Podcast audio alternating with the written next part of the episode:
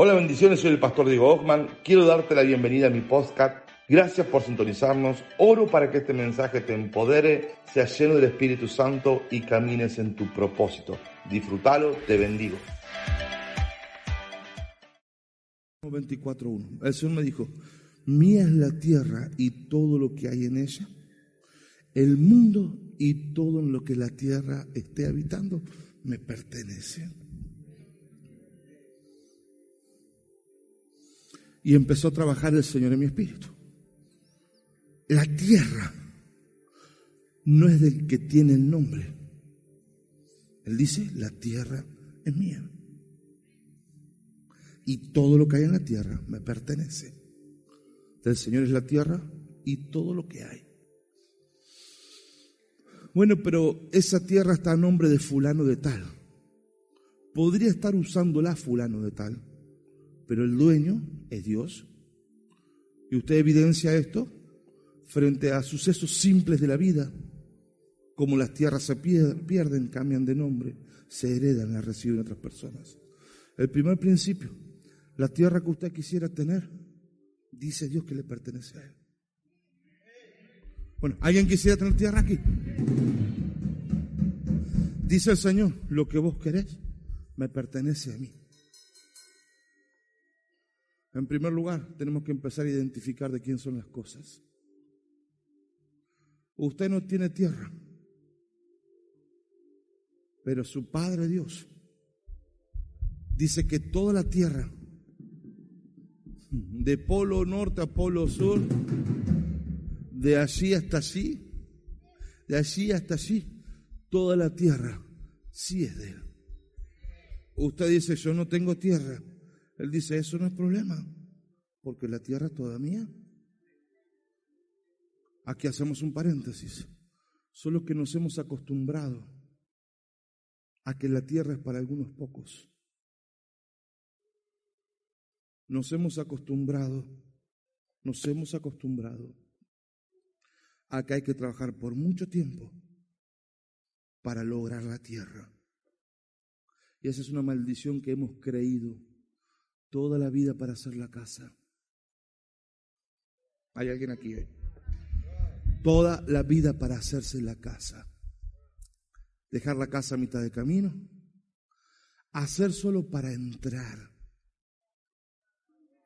Nos motemos como podemos.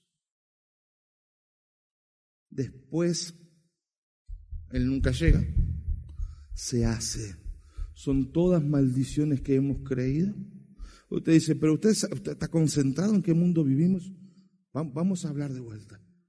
Mía es la tierra y su plenitud. Ese es el principio. Suya es la tierra y su plenitud, todo lo que hay. Nosotros, producto de que fuimos educados para ser pobres, todos nosotros tenemos una educación de pobreza.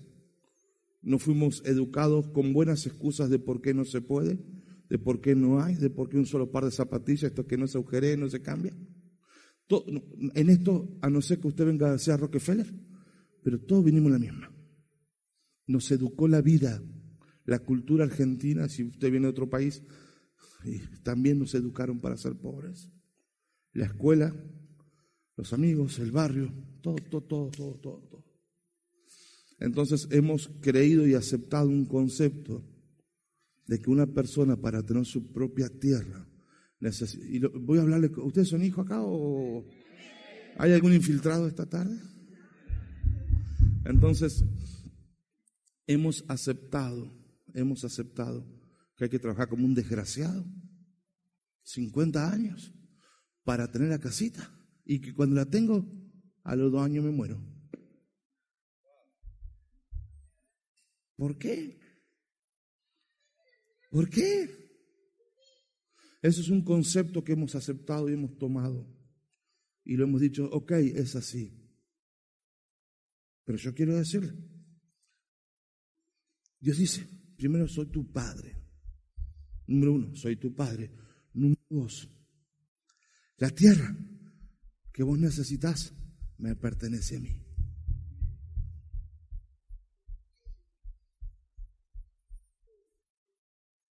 Y yo dije, ok, ¿pero qué tiene que ver con todo esto? Segundo, tercer lugar. Romanos, capítulo 8, verso 17, dice, ustedes son coherederos con Cristo Jesús. Coherederos con Cristo Jesús. Quiere decir, un si usted hay un heredero, usted vio toda la pelea de Maradona ahora, toda esta historia, ¿no? Entonces el hijo de Italia con el hijo de Argentina, con el hijo de la Antártida, qué sé yo qué. A todo, la torta se reparte por todo igual. Es así, no es así. Diez para vos, diez para vos, diez para vos y diez para vos. Ahora, son coherederos. Una herencia no se puede cortar. Una herencia es herencia. La Biblia dice que nosotros somos coherederos. Co significa igual, igual de heredero que Jesús. Y aquí viene el mito religioso. Bueno, pero eso solamente en los cielos. Pero la Biblia dice que vamos a venir a reinar en la tierra.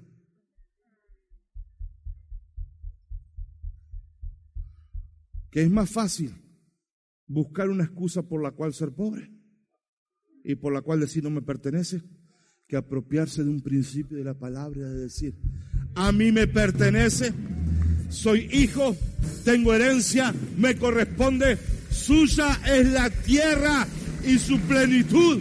Jesús es mi hermano.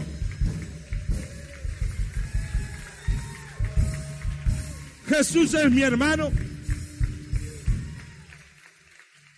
Y si voy a venir a reinar en la tierra, ¿por qué no puedo tener ahora una porción de la tierra? Hay que ser para juzgar la tierra, ¿eh? Déjame. Diga conmigo, hay que ser. Usted me entiende, ¿no? No cualquiera juzga, ¿eh? Que tener autoridad.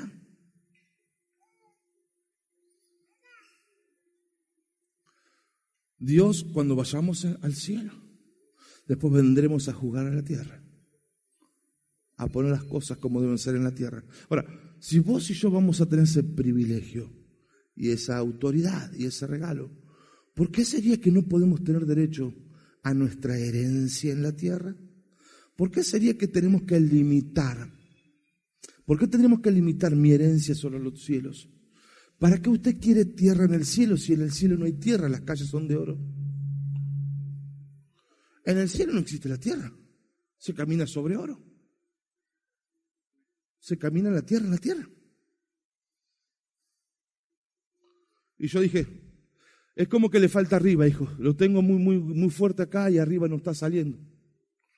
Eh, yo dije, bueno, Señor, ok, ¿y qué hago con todo esto? ¿Me escuchan en el fondo? ¿Me están escuchando el fondo? Más o menos, sí. Arriba falta, falta arriba. Entonces yo dije, que, usted que está en casa también, ahí me gusta. Y yo dije, ¿y qué hago con esto? Esa fue la revelación. Mire, la revelación es la que hace la diferencia. Cuando usted no sabe, no se reclama. Cuando usted lee la letra chica, se da cuenta, usted reclama.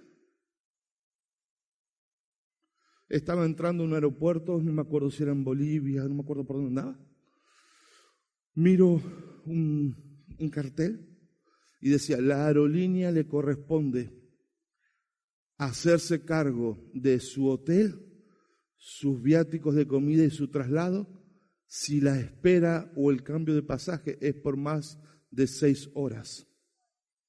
Yo no sabía eso, pero lo leí.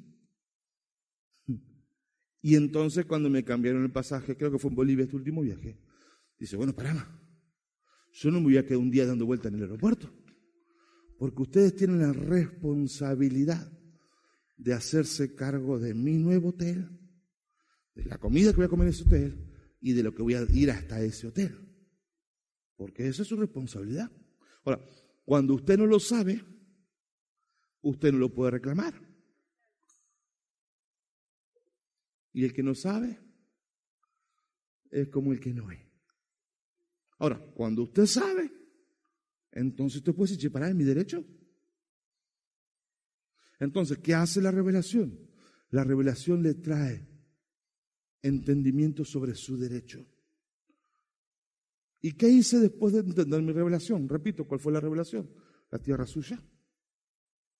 Lo que yo necesito le pertenece a Él, en segundo lugar. Jesús es mi hermano. Soy coheredero. Es Dios, claro que sí, pero oficia como hermano. El primogénito, el primero. ¿Está bien? Y yo tengo el mismo derecho de herencia que tiene Él. En tercer lugar, si voy a volver a reinar a la tierra, ¿por qué no es que no tengo derecho sobre la tierra? Y yo dije, Señor, ok, me quedé inconcluso, me falta algo. Entonces él me dijo, ¿qué hizo Javes? ¿Quién? Javes de la Biblia, hijo.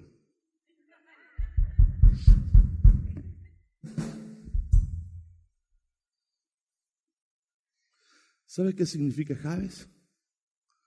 Nació en dolor podemos decir nosotros, este nació en la crisis.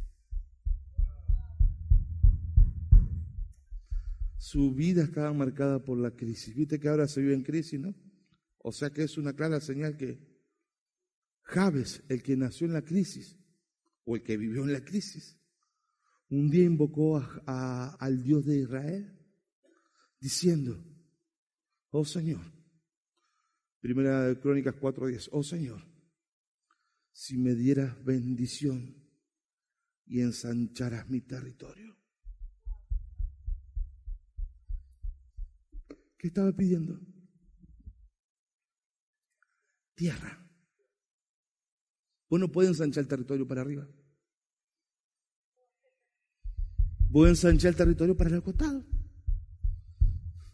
Pero para ensancharte a los costados, a alguien se lo tiene que sacar o se lo tienes que comprar, o te lo tiene que ceder. En la época de hoy se vende el cielo, no se vende el aire. Pero en estos días estamos hablando de territorio. ¿Qué dijo Jabes? Oh Señor, Dios de Israel, si tú me dieras tierras,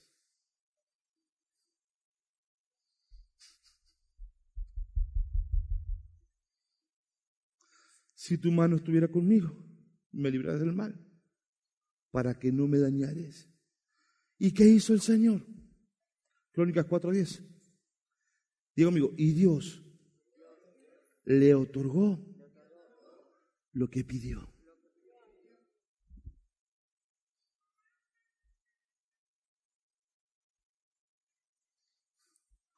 A partir de esta palabra es que yo empecé a orar. Quiero mi porción. Yo quiero mi tierra. Yo tengo derecho. Yo soy hijo. Si se lo diste a Javes, ¿por qué no a mí?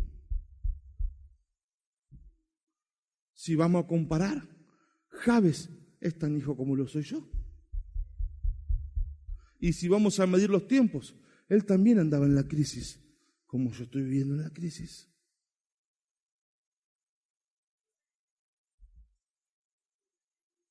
y al tiempo. Una persona que había sido infiel a su esposa estaba desesperado por vender su tierra, porque la esposa dice, esa casa terminó, me da la mitad de todo, porque la paga el pecado de muerte, hijo, y el pecado sale caro. Esa fulana le salió carísima. Pero yo estaba orando. Señor, te pido mi tierra. Te pido mi porción. Te pido mi tierra. Tú eres el dueño de la tierra. Yo quiero mi tierra. Yo quiero mi porción. Dame mi tierra, Señor. Y al tiempo muy cortito. Dios me une con esa persona que tenía un problema con su matrimonio. que despreció la tierra que tenía por andar en pecado. A mí que estaba orando. Y de esa forma es que yo pude adquirir mi tierra. Yo quiero profetizar en esta tarde el poder del testimonio y la oración de Javes vuelve a multiplicarse en medio nuestro. Tan fuerte hijo, en medio nuestro, en estos días. Habrá gente en ese lugar. Habrá, habrá gente que dice, quiero mi porción. Si usted ya tiene tierra, pues le digo que Javes también ya tenía tierra. Si usted no tiene tierra, quiero decirle es el tiempo de que usted se ponga de firme a orar por su tierra, bajo la revelación de que Él es el dueño de todas las cosas. Eh, no hay nadie hoy aquí que está sucediendo. Pues llegó el momento que usted diga, Señor, tuya es la tierra y tu plenitud. Yo quiero que sea entregado porque tengo, hay alguien aquí esta tarde, porque tengo derecho por ser hijo quiero que me sea entregada mi porción de tierra.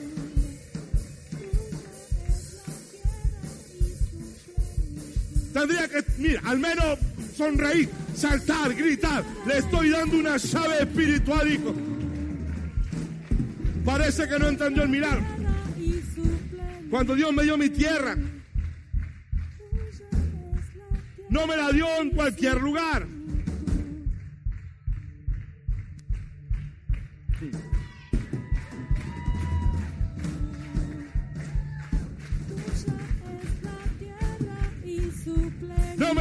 Cualquier lugar. Porque Dios tiene un trato preferencial cuando usted honra a Dios. Entonces, en el mejor lugar de la ciudad, donde la vive la gente de más recursos financieros de la ciudad. Yo sé que los religiosos esto lo pone verde. Pues hubieran dado su casa si querían cosecha a ese nivel. Tendrían que haber ido a pagar alquileres para después poder recibir a ese nivel. Escuchen, en el mejor lugar fue ahí que el Señor, fue ahí donde el Señor, empezó la persecución, fue ahí donde el Señor me liberó el lugar. Y yo me conformaba con un terrenito. Pero el Señor dijo, ¿por qué? Si la medida 10 por 30 la puso el hombre, jamás la puso el Dios. 12, ¿cuánto es la medida de un terreno? 12 por 20, 10 por 30. Esas medidas son humanas, no son de Dios. ¿Por qué? Entonces el Señor me dio un terreno muchísimo más grande.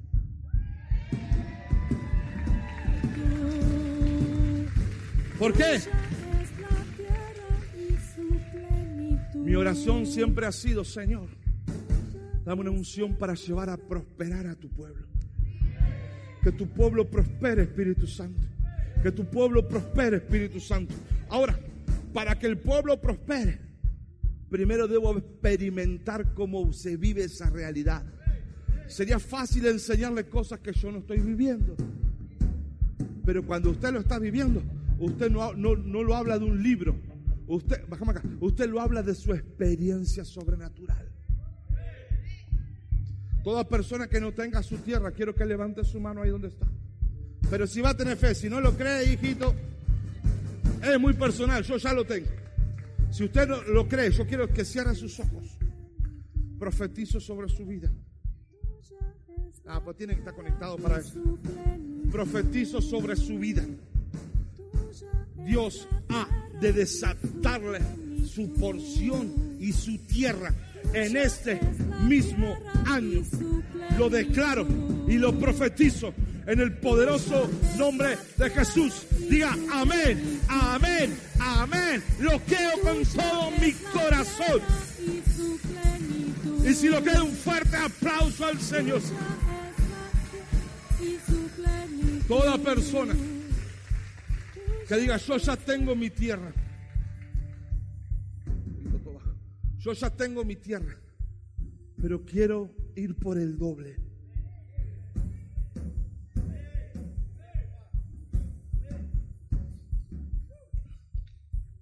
Levanta su mano y dice, yo tengo mi tierra, pero quiero ir por el doble. Levanta su mano, Padre, yo profetizo. La unción de multiplicación viene sobre la iglesia en este día, sobre hijos que ya tienen su tierra.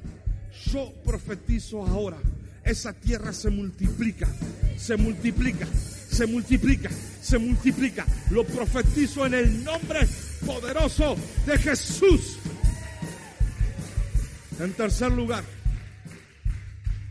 fiel es el que ha comenzado la obra en ustedes para así también terminarla.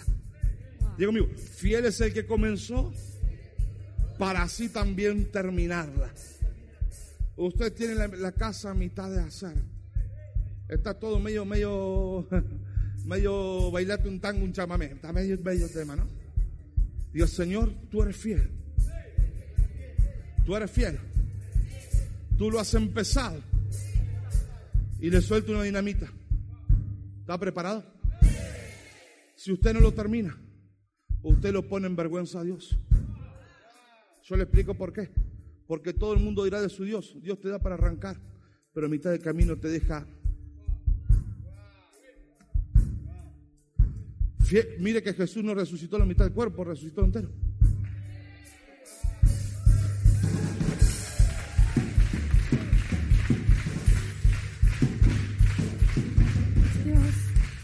Cuando Jesús, el ciego no veía, dice que veía como árboles. Dijo, bueno, nada, nada, nada, tranquilito, medio tuerto, seguí. No, no, no, no, no. Dijo, así que quedó la mitad, vení. Se sana completo. Dios no inicia nada para dejarlo a mitad del camino.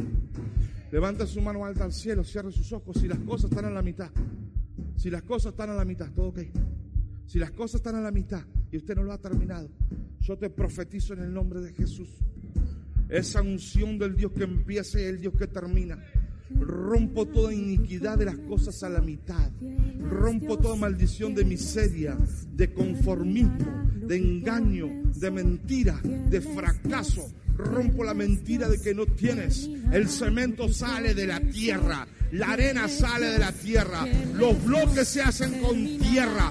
Todo proviene de la tierra. Y la Biblia dice, mía es la tierra y su plenitud. Los bloques le pertenecen al Señor. El cemento al Señor. La arena al Señor. Las chapas salen de la tierra también.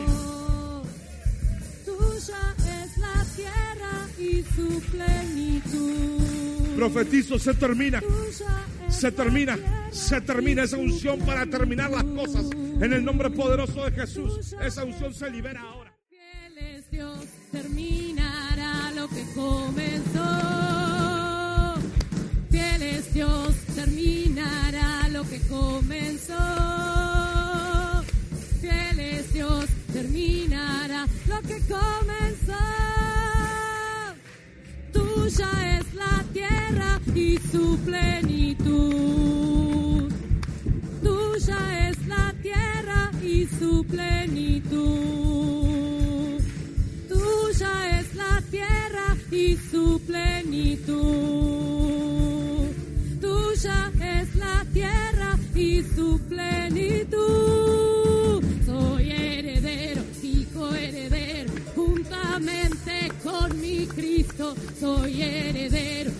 Coheredero, juntamente con mi Cristo. Soy heredero y coheredero, juntamente con mi Cristo. ¿Qué va a hacer usted todos los días de aquí en adelante? Señor, tuya es la tierra y todo lo que hay arriba de ella. Yo soy hijo. Yo soy hijo. Jesús es mi hermano. Espere, espere. Jesús es mi hermano. Voy a volver a reinar la tierra. Javes, que nació en crisis, y su nombre era crisis, dolor, pidió que se ensanche su territorio, pidió tierra. Yo soy tu hijo, Señor. Yo soy tu hijo, Señor. Yo soy tu hijo. Pido que mi territorio se ensanche. Yo Ustedes saben que estamos siendo perseguidos constantemente, ¿no? Así que me quedan 15 minutos, no tengo más. Ni prediqué todavía. No importa. Otra perla más le voy a dar. Todo lo que pisare la planta de tus pies te será dado por pertenencia.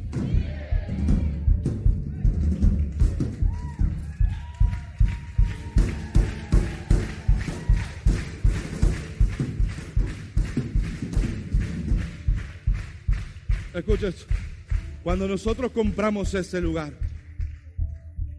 yo vine, un- eh, acá antes había rata y los vecinos estaban contentos. Ahora esto se arregló todo y es, un caos lo que está pasando. Pero cuando vinimos nosotros pusimos las manos sobre esas paredes. Esto es un raterío. Usted si ve foto lo que era esto, el raterío más chico le se va a matar acá. Lo que hicimos fue venir en primer lugar, poner las manos y empezar a orar. En segundo lugar, yo no había comprado, no habíamos comprado esto todavía, pero ya tenía llave. Y me venía con uno de los muchachos, las bolsas ac- acá en la noche, hasta, hasta ahí llegaban bolsas de alto. Arriba de esto a seis metros más de altura. Veníamos en la noche a orar. Salía caminando de mi casa, vivía por allí, y me venía aquí a orar, a poseer, a tomar, a decretar, a pelear la batalla.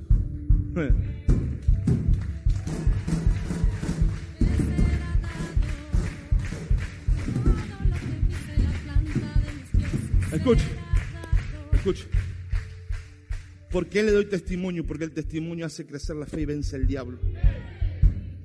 Esto le pertenecía a personas importantes en la ciudad, que son los que manejan todo lo grande de la ciudad, to- to- todos lo- los edificios grandes y bien ubicados, todo eso lo manejan ellos.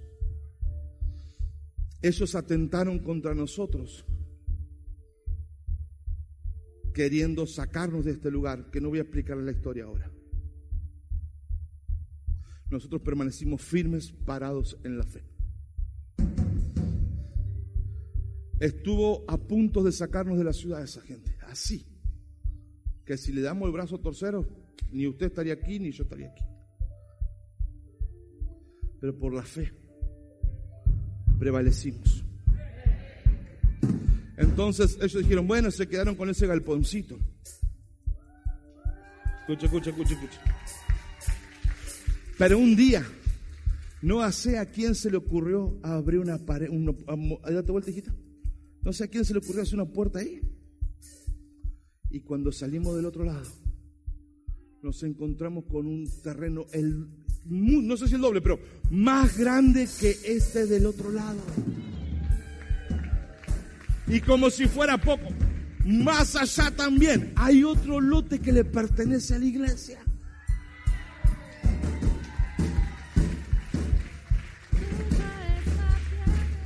Mire, y aquellos que nos quisieron hacer mal, y aquellos que nos quisieron robar, nos dijeron, ¿cómo? ¿Esto también es de ustedes? Sí, lo compramos con papeles que vos me vendiste. Porque hay un principio. Dios atrapa al astuto en su propia astucia.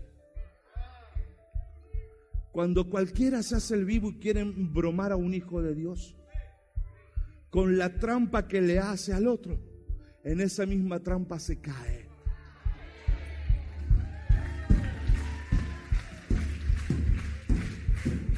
Es la herencia, es la herencia de los santos. Si alguien le estuvo embromando a usted, le ha hecho mal a usted, le ha agraviado y no se arrepiente, en la trampa que le preparó, en esa trampa se cae.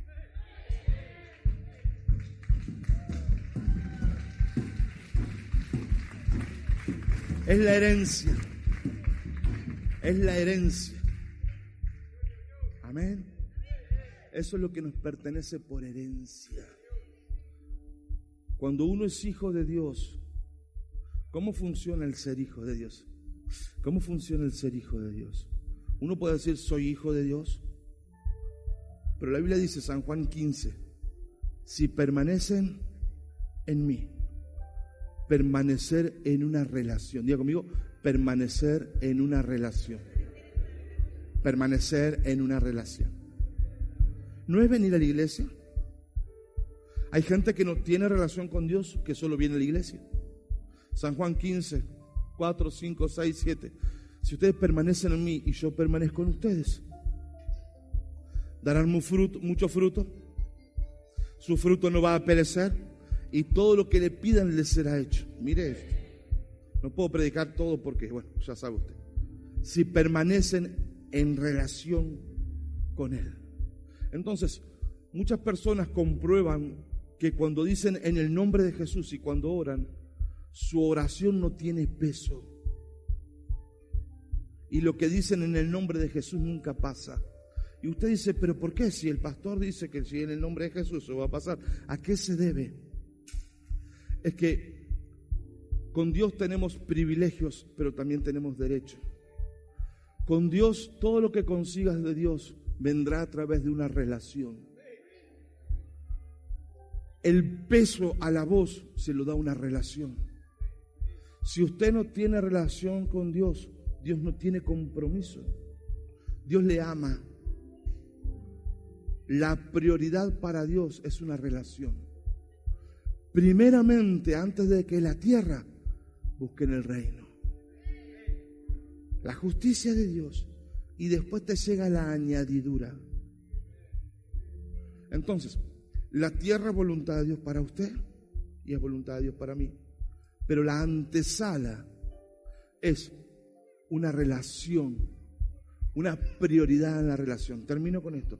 Que Dios sea primero implica que hay cosas debajo de Él, después de Él, que hay cosas que dejas para después, hay cosas que no las haces, hay cosas que no, porque hay algo primero y lo primero es Él. Si Él es primero para usted, entonces evidentemente habrá cosas en segundo lugar. Si usted o yo no tenemos marcas, evidencias que hemos dejado cosas en segundo lugar por tener una relación con Dios, entonces el peso de mi voz no tiene poder y no tiene fuerza. Dios se compromete a una relación. Escuche esto, de Dios todo fluye desde una relación. Fuera de una relación no hay un poder de reclamo, derechos y privilegios. Una relación te da un trato, mire, si usted tiene una relación cuidada por Dios, usted tiene un trato privilegiado de Dios.